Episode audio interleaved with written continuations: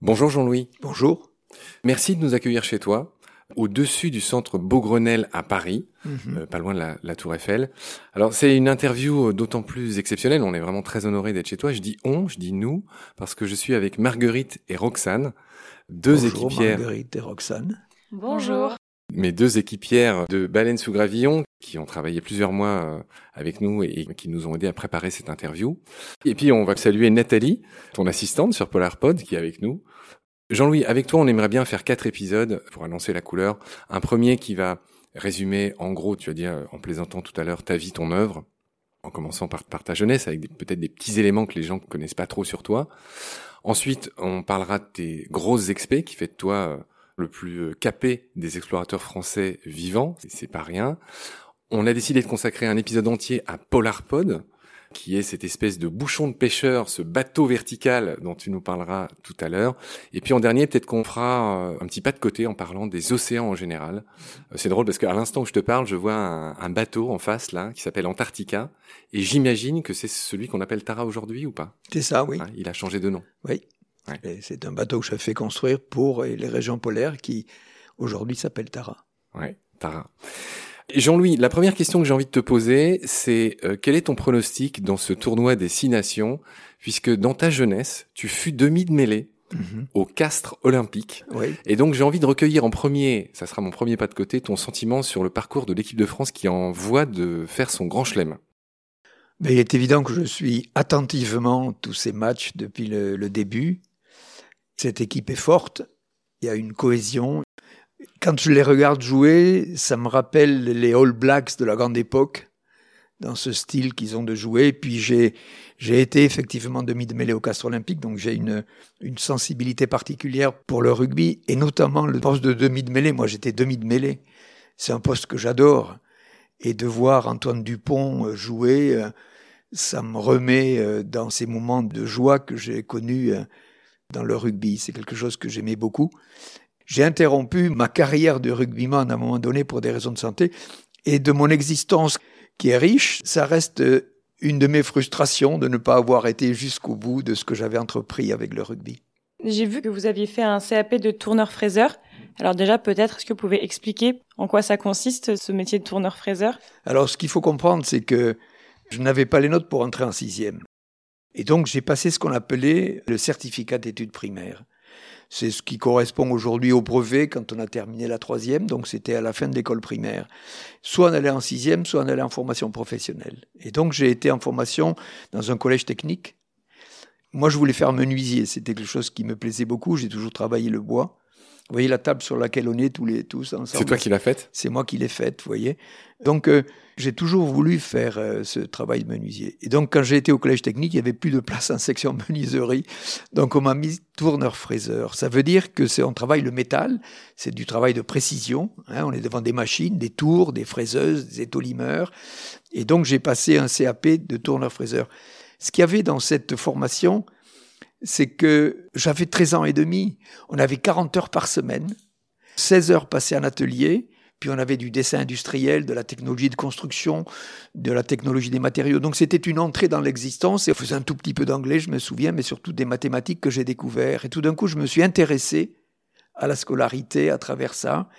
Et la prof de maths, mademoiselle Pujol, qui était bienveillante à mon égard, a dit Mais ce gars, il peut peut-être faire autre chose. Après le CAP, on passait le brevet professionnel. Et donc, je suis rentré en seconde, et c'est comme ça que je suis rentré dans un cursus classique après un- une formation technique.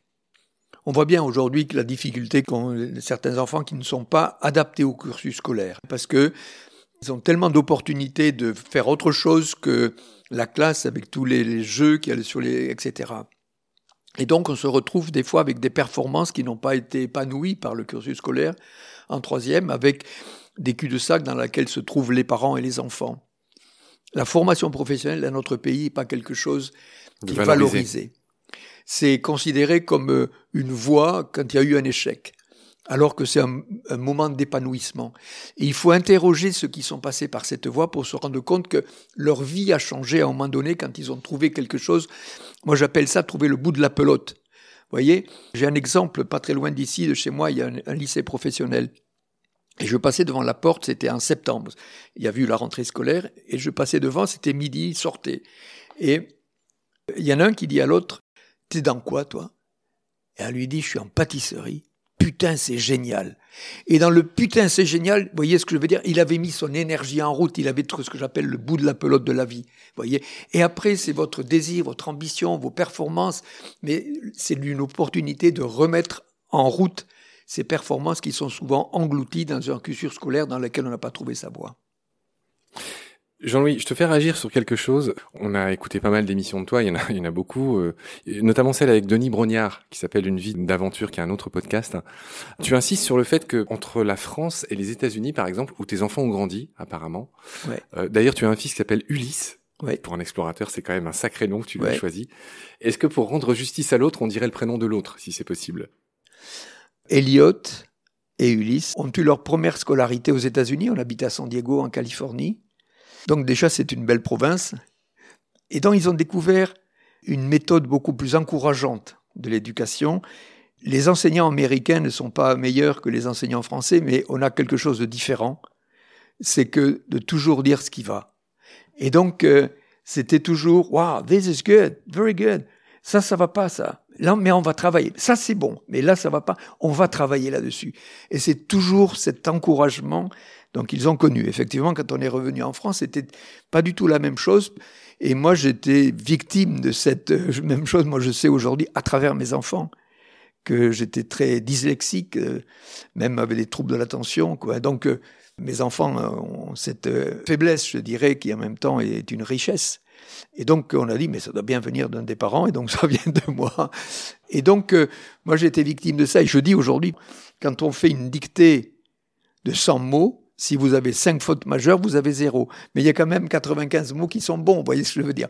Et c'est ça qui est important dans l'éducation, de toujours appuyer en priorité sur ce qui a été bien fait, de manière à ne pas perdre la confiance.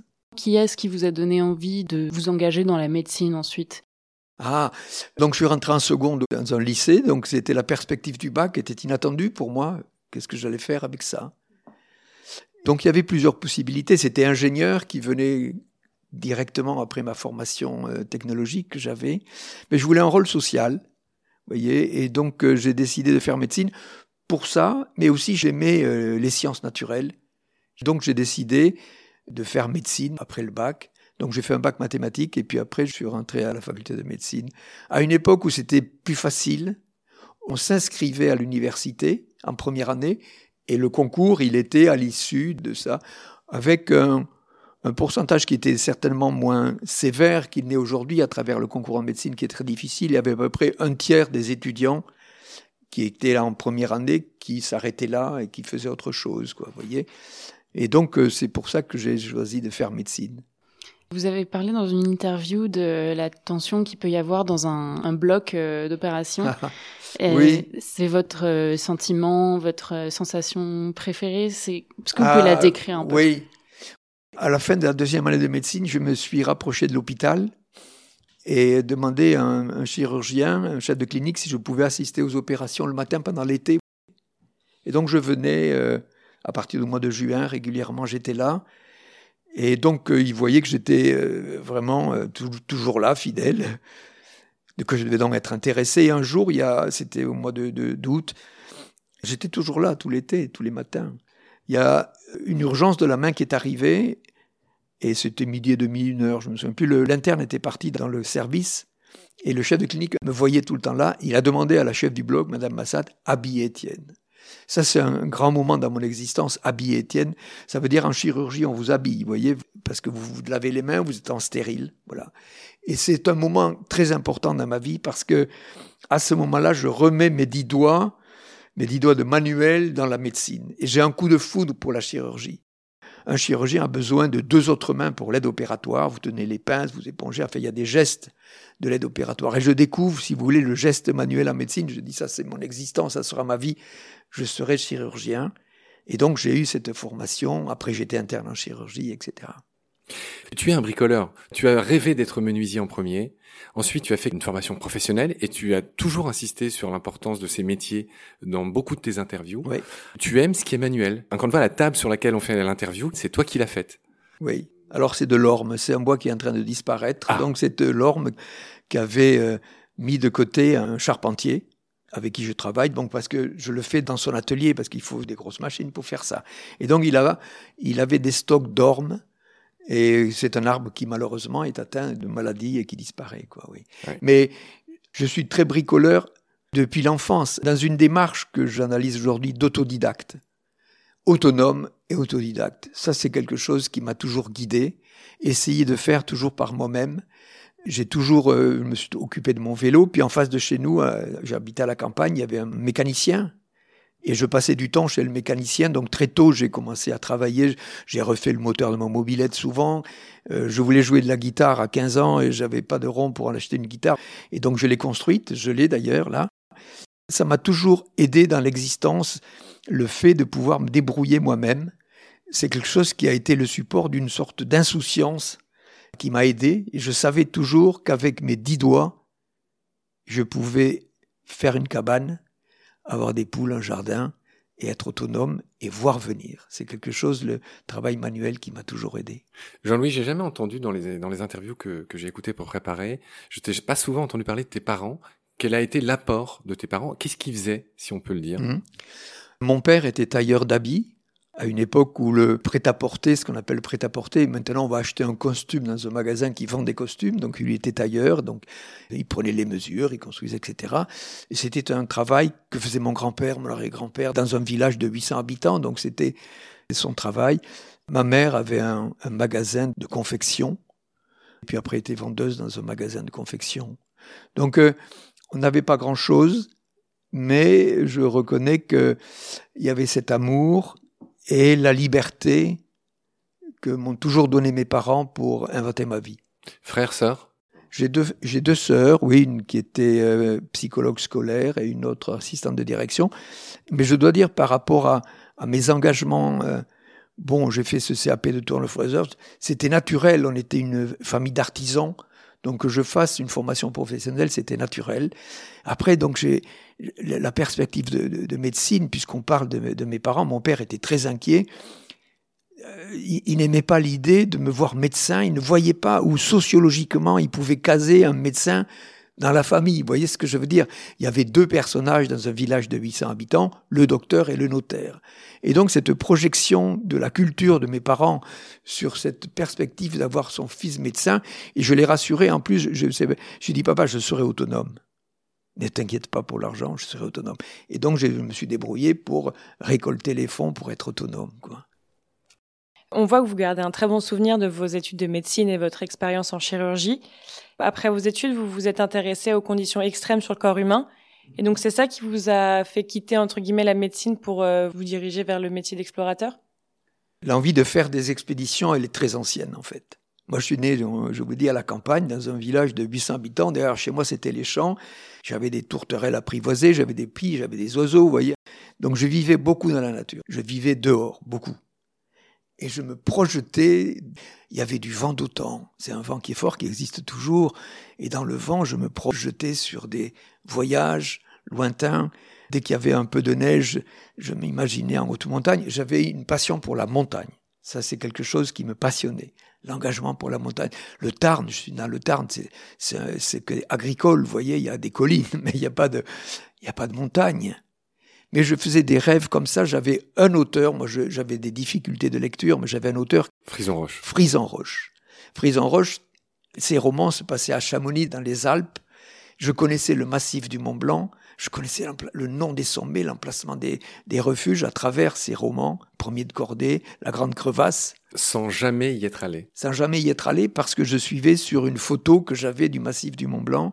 Voilà, donc je me projetais là-dedans. Et en fait, donc j'ai fait des études, etc. Et à un moment donné, l'envie de faire des expéditions est revenue comme une, une nécessité. Et j'étais interne en chirurgie, donc j'avais une compétence de médecin, de l'urgence. Et c'est comme ça que j'ai commencé à proposer, pensant qu'il fallait que je fasse quelques expéditions pour satisfaire ces désirs de, de jeunesse, d'enfance. Vous voyez, j'avais 14 ans, j'ai fait une liste de matériel pour aller camper dans les Pyrénées en hiver. Vous voyez, 14 ans, camper dans les Pyrénées en hiver. Et dans ma, dans ma projection aujourd'hui, je regarde ça, je l'analyse et je me dis, mais j'étais seul. Déjà à 14 ans, cette projection pour aller seul. Et puis pourquoi en hiver, vous voyez? Je ne sais pas. Mais cette notion d'expédition était là, et le fait d'être médecin m'a ouvert la porte de toutes ces expéditions. Jean-Louis, on a vu, tu as été euh, interne en chirurgie, tu as aussi été interne en orthopédie. Donc on retourne à cette notion de bricolage euh, dans le sens noble du terme. Et ensuite, tu es devenu remplaçant en médecine générale pour commencer à te dégager du temps. Oui, la chirurgie m'a naturellement conduit euh, vers l'orthopédie. L'orthopédie, c'est la charpente, c'est la mécanique. Vous voyez, on met des vis, des plaques, des broches, des clous. Donc c'est quelque chose qui m'a passionné. Mais le désir de faire d'expédition, à un moment donné, est devenu euh, quelque chose qui était incontournable. Et donc j'ai mis mes compétences de médecin au service d'expédition que j'ai approché.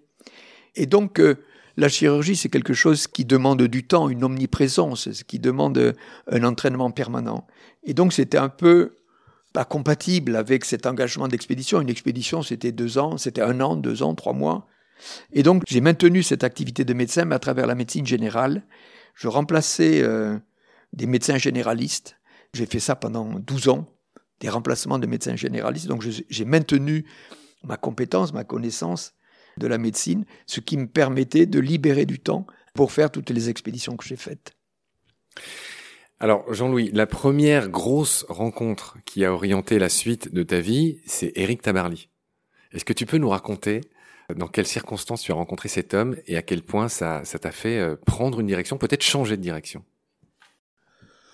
La rencontre avec Tabarly était opportune, elle était voulue. Je rentrais de Patagonie où j'avais été euh, avec euh, quelques alpinistes faire un sommet qu'on n'a pas réussi d'ailleurs, qui s'appelle le Fitzroy, un magnifique monolithe granitique qui est dans les cordillères des Andes, tout à fait en Patagonie. Pardonne-moi de t'interrompre, Jean-Louis, ne perds pas le fil, juste pour dire que Fitzroy, c'était le nom du capitaine du Beagle qui a transporté Darwin. Oui. C'est un nom prestigieux. Toi qui es explorateur, pardon, je me suis senti obligé de, le préciser. Ah oui. Et donc, je rentrais de trois mois en, Patagonie et j'avais ce désir de connaître la mer et donc, je fais une escale à Rio. C'était une escale d'une course au large. J'avais une journée, je suis allé au club de Rio et demandé à quelques bateaux qui rentraient de la dernière étape de la course à Londres s'ils n'avaient pas besoin d'un médecin. C'était une opportunité pour moi de revenir en Europe par la mer et donc personne n'avait de, place pour un médecin où ils étaient équipés. Mais il me dit, mais si tu veux faire des courses larges, il y a Tabarly qui la fera, qui fera la prochaine course autour du monde, il faut que tu vois Tabarly. C'était impensable pour moi de voir Tabarly que je ne connaissais pas sans aucune compétence de mer. Et je vais à l'aéroport, donc pour rentrer en France, et là je rencontre Tabarly, c'est-à-dire je vois un homme baraqué en t-shirt, et je me dis, ça c'est Tabarly. J'ai fait cet effort d'aller à sa rencontre, et Eric Tabarly, c'était quelqu'un qui était assez, assez peu bavard. Et donc, euh, il me voit venir pensant que c'est encore un marin qui venait lui demander d'un embarquement. Vous voyez, il était. Je dis non, je suis alpiniste. Et donc, ça l'a mis à l'aise. Voyez, il n'avait pas à me dire non, je, je pas. Et on discute. On discute de montagne, etc. J'ai dit, mais ça m'intéresserait de, d'embarquer un jour. De... Je dis, écoutez, je suis sportif, je suis interne en chirurgie, j'ai l'expérience de l'urgence. Si vous voulez un médecin pour la prochaine course autour du monde, je peux être des vôtres. Et un an après, j'étais revenu à la fac. Et un an après, je reçois un courrier d'Éric Tabarly pour me dire on part faire la course autour du monde si vous voulez embarquer avec nous. C'est comme ça que j'ai pu euh, faire la première course autour du monde, le premier grand voyage en mer avec euh, Éric Tabarly. Alors, il y a quelque chose d'important dans cette rencontre, c'est que, bien sûr, j'ai eu de la chance de le rencontrer. Mais il faut comprendre que le hasard, ça s'organise, vous voyez. Éric Tabarly était là pour les, les 1000 personnes qui étaient à l'aéroport. Mais moi, j'avais un désir de rencontre. Et donc, la présence d'Éric Tabarly, c'était une rencontre opportune, c'était une chance, mais j'étais organisé pour le recevoir. Ce que je veux dire, c'est quand on a un désir, quand on a une envie, il faut sortir les antennes pour capter ce qui peut enrichir votre désir, votre projet, voilà. Si j'analyse toutes les rencontres que j'ai faites qui ont été opportunes, elles ont été d'abord une démarche personnelle, d'un désir, l'organisation d'une perspective. Et quand vous êtes structuré pour recevoir ce qui peut enrichir votre projet, il se nourrit et comme ça il grandit. Donc Tabarly, c'est 77-79. Est-ce que tu peux concrètement nous dire ce que tu as fait avec lui, ce que tu as vécu? Tu as fait des courses, c'était c'était mmh. lesquelles? C'était combien de temps? C'était quelles conditions? Et puis surtout les équipiers de Tabarly qui aujourd'hui sont très célèbres. Oui, oui. Alors avec Eric sur Pendusic, j'ai passé un an. Un an d'abord une période de régate dans les Caraïbes et ensuite on est parti à Los Angeles pour faire la Transpacifique. Et puis ensuite on a traversé lentement, je dirais, d'une manière euh, à la voile, toute la Polynésie. On a fait toutes les îles françaises du Pacifique, la Polynésie, Wallis et Futuna, Nouméa, pour rejoindre la course autour du monde. Et donc, on a fait les deux dernières étapes de la course autour du monde, de l'Australie, en passant par le Cap Horn jusqu'à Rio. Et puis de Rio en Angleterre, c'était un an d'insouciance totale. Bon, j'étais embarqué comme médecin, mais en fait, euh, il n'y a pas beaucoup de monde sur un bateau et on prend son heure de quart comme tout le monde, son travail sur le pont, les manœuvres, etc. Donc j'étais équipier à part entière pendant un an avec des, des marins. Moi, j'avais comme chef de car Philippe Poupon, qui est un grand marin exceptionnel. J'avais Titon Lamazou, peintre avec moi. Qui à l'époque avait 24 ans. Tabarly avait 48 ans, tu dis ça, c'était une sorte de, de père un peu spirituel pour tous ces gens. Et tu insistes sur le fait que Tabarly, il parlait très peu. Il ne haussait pas le ton, c'est ce que tu racontes dans beaucoup d'interviews. Oui, Tabarly avait cette capacité à gérer par euh, gérer un équipage de, de 12 personnes par le silence, euh, dans le sens où c'est pas, c'était quand on dit on va euh, réduire la toile parce que le vent fraîchit, par exemple, c'était pas un gars qui sur le pont donnait des ordres, etc. Il était simplement, il regardait, il dit on prend un riz. Ça veut dire on réduit la toile, hein, on réduit la voile, quoi. Et chacun prenait sa place, etc. Eric, en fait, avait des compétences de marin très connues, mais Eric était aussi un architecte naval. Donc il passait du temps sur sa table à cartes à dessiner des bateaux. Euh, il avait cette euh, capacité à imaginer la mer à la fois comme navigateur et comme architecte, architecte de bateau. Et à bord, quand même, il était en confiance. Quand on parlait de mer, il était bavard. C'est quelqu'un qui aimait bien qu'on le fasse rire, qu'on raconte des histoires. Eric se mettait souvent à l'avant quand la mer était plate. Il allait chanter. Vous voyez, il avait une capacité à côtoyer la solitude en, confiance et, et apaisé. Jean-Louis, paraît quelque chose que je ne t'ai pas souvent entendu commenter. Taberly est mort tragiquement en mer. On ne sait pas trop comment. Il se, serait, pris la baume. Toi qui es explorateur et qui a côtoyé euh, la mort beaucoup de fois dans ta vie, euh, dans ta carrière, euh, j'aimerais t'entendre sur la manière dont il est mort. Ben, Eric est tombé à l'eau. Il est tombé à l'eau du bateau, c'était sur le Penwick 1, il n'y avait pas de filière, c'était un bateau qui était avec un, ce qu'on appelle ça un flush deck, un pont complètement dégagé. Qu'est-ce qu'il a fait? A-t-il glissé? Est-ce que la baume l'a renversé à la mer? On, sait, on ne connaît pas exactement euh, qu'est-ce qui s'est passé. Euh, ça s'est passé à un instant extrêmement rapide. C'était la nuit. Là où je voudrais te faire réagir, c'est que euh, Tabarly était connu pour avoir dit un marin qui tombe à l'eau n'a pas sa place à bord. Tu te souviens de cette phrase? Et c'est quand même assez ironique que ce marin, qui est un des plus grands de tous les temps, soit lui-même tombé à l'eau. Je ne sais pas s'il a dit ça, mais si on le dit, c'est qu'il l'a dit. Mais il y a beaucoup de marins qui sont tombés à l'eau. Bien avant la course large, la découverte du monde s'est faite à la voile. Le nombre de marins qui sont montés dans la mature pour ferler les voiles, donc qui se faisaient secouer sur des bateaux qui étaient beaucoup moins performants qu'aujourd'hui, qui étaient des bateaux très instables. Ils montaient dans les vergues, en bout de vergue. Aujourd'hui, on fait les manœuvres sur le pont, qui montaient en bout de vergue pour rafraîchir, et qui passaient le Cap Horn, qui passaient des fois des, semaines entières à essayer de remonter le Cap Horn en sens inverse.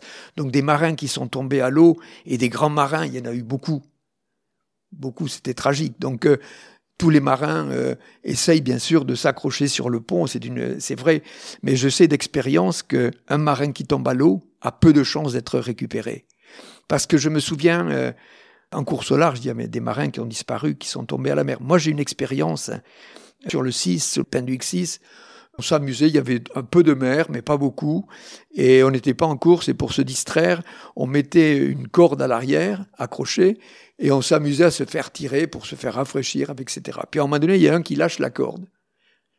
Et donc, ça hurle sur le pont. Un homme à la mer. Oui, un homme à la mer, parce qu'il était derrière, il lâche. Quoi. Et donc, il y avait très peu de mer. Mais on se rend compte qu'on est en train de le perdre de vue. Parce que qu'est-ce qui sort en mer quand vous êtes à l'eau, que vous nagez? La tête. Et la tête, c'est rien. Une petite vague, vous disparaissez, voyez. Et quand vous êtes un bateau à la voile que vous avez, là, il est relativement vite, il faut affaler, virer de bord. Et donc, je me souviens très bien, on a jeté à la mer n'importe quoi qui pouvait flotter de manière à repérer le coin voyez, où est-ce que lui va pouvoir aller Quelqu'un qui monte en tête de mât pour essayer de voir où il est, on a dû faire des malheurs de retour. Donc, quelqu'un qui tombe à l'eau a très peu de chances d'être récupéré. Et Eric, malheureusement, est tombé. En plus, c'était la nuit. Et je me souviens très bien ce jour où, effectivement, on annonce sur la radio, Eric Tabarly est, est tombé à l'eau. Et, et donc, c'est un mouvement, c'est un moment qui est tragique. C'était son panthéon. Tabarly qui meurt progressivement de je ne sais pas quelle maladie, vous voyez, tout d'un coup, Tabarly part en mer. La mer lui a créé son panthéon. Ça a achevé de faire de lui un mythe. Oui, le mythe qu'il était par sa compétence, quoi. Une autre des expéditions que vous avez faites, du coup, c'est l'Everest. Est-ce que vous pouvez m'en parler un peu plus en détail? Alors, donc j'avais fait pas mal d'expéditions, effectivement, après Eric Tabarly. J'avais été déjà sur un 8000 et euh, l'opportunité m'est offerte d'être médecin sur une expédition à la face nord de l'Everest. J'étais heureux comme tout, quoi. Effectivement, c'est le. Il y a des points géographiques comme ça sur la planète qui sont mythiques le pôle Nord, le pôle Sud, le Cap Horn et l'Everest, le toit du monde. Et donc je suis invité à cette expédition. Donc c'est la face nord, sont passés par le Tibet, c'est le versant euh, tibétain. L'objectif c'était de faire l'Everest par la, face nord. Vous savez, le Tibet a été euh, confisqué, je dirais, aux Tibétains par les Chinois, et c'était fermé. Et c'était la première année que le Chinois ouvrait euh, l'Everest par la face nord, donc c'était une expédition qui était importante. On avait là les meilleurs alpinistes français. Et donc on l'a tenté à plusieurs reprises. C'était en post-mousson, c'est-à-dire c'était pas euh, en mai-juin, c'était en septembre-octobre. Déjà dans ces régions-là, en altitude, si vous voulez, vous êtes déjà assez vite euh, dans des zones extrêmement froides parce que et l'altitude aussi se mêle à ça. On n'a pas réussi, mais je peux dire de mon expérience, j'ai participé à une grande aventure et j'ai joué un rôle de médecin, non pas pour soigner, même si à un moment donné, il y en a trois qui étaient coincés en altitude et on s'est débrouillé pour euh, leur apporter de l'oxygène parce qu'ils étaient en, difficulté. Et donc, j'ai découvert la persévérance des alpinistes. Parce que c'est dur, la montagne. Hein. Quand vous montez à très haute altitude, sans oxygène, première tentative, deuxième tentative, et puis, euh, et puis là, il se passe quelque chose, c'est qu'il y en a, il y en a trois qui sont bloqués à 8000, euh, qui redescendent, ils sont quelques gelures, ils sont affaiblis, donc on restaure tout le monde. Il faut dire qu'on habite à, à 5500 mètres, le camp de base est en altitude. Quand vous êtes à cette altitude-là, il y a très peu d'oxygène déjà, beaucoup moins, vous voyez la moitié que par rapport à ici. Les organismes s'usent, je me souviens. Et puis il y en a trois autres qui disent on fait une dernière tentative, quoi. Et je me souviens, je, je prends mon rôle de médecin et je dis à, à Yannick Seigneur, qui était le chef d'expédition, qui est, qui est décédé d'ailleurs, Yannick, Yannick, c'est pas sérieux. On est tous vivants il faut qu'on revienne vivant. Ils ne sont pas en état de repartir, voyez, pour faire ça. Ça a été une des fois où j'ai eu un rôle de, de médecin en expédition et on est tous revenus comme ça. Mais cette expédition est pour moi, j'avais, j'avais 38 ans, pour moi l'occasion de dire peut-être la prochaine expédition ce sera la mienne. voyez Et je me souviens très bien de ce moment où je, suis au camp 2, je suis, euh, je suis monté au camp 2 avec de l'oxygène pour porter secours à ceux qui sont hein, euh, là-haut, coincés, et je suis tout seul, et je me dis, mais la prochaine, ça pourrait être la mienne, et le pôle Nord émerge comme cette possibilité.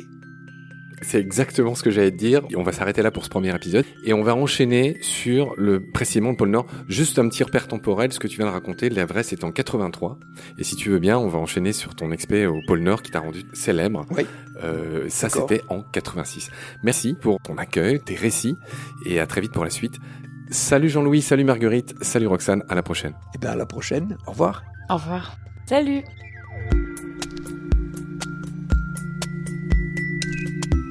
Notre combat, nous deux. Tu avais l'œil du tigre, tu en voulais ce soir-là. Il faut que tu retrouves ça maintenant. Et la seule façon, c'est de recommencer au commencement. Tu vois ce que je veux dire?